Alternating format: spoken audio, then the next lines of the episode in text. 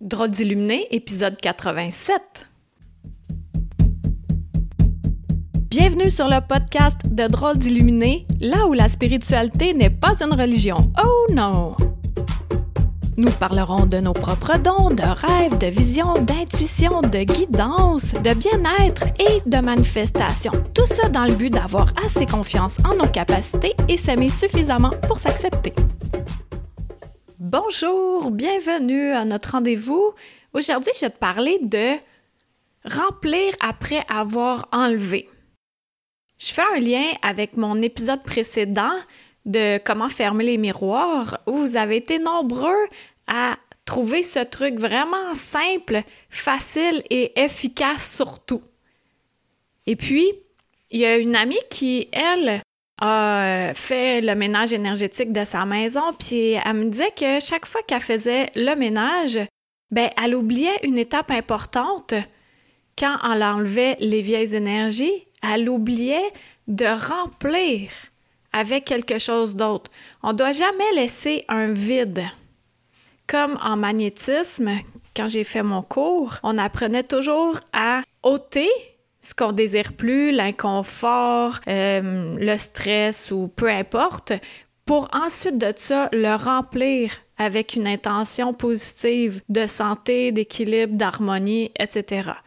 Donc, dans n'importe quoi, quand tu fais le ménage énergétique, que tu nettoies, le remplacer, le remplir par une énergie lumineuse, une énergie d'amour, c'est très important parce que si on laisse un vide, ben le vide va se remplir par n'importe quoi.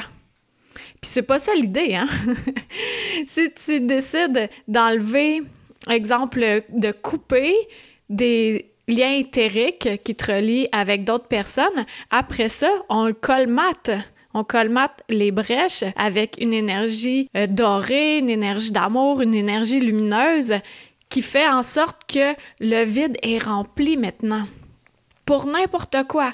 Je donne un exemple de là. Ceux qui arrêtent de fumer, ils doivent remplir l'habitude de fumer par une nouvelle habitude, de transmuter l'habitude, la vieille habitude de fumer en quelque chose d'autre. La même chose euh, côté alimentation. Quand on veut Exemple, encore là, couper le sucre. On enlève le sucre, mais on peut le remplacer par Là, tu vas dire, hey, le, du sucre versus un verre d'eau. Non, mais tu changes l'habitude, puis tu dis à ton cerveau, OK, c'est correct, là, j'ai pas besoin d'en manger autant. Puis, par le fait même, c'est d'y aller étape par étape sans se brusquer. Et en parlant de brusquer, et mon podcast, il va être vraiment, vraiment court parce que là, euh, je vois que mes clients arrivent pour l'alchimie. Donc, euh, ce que j'avais à dire aujourd'hui, c'est vraiment ça.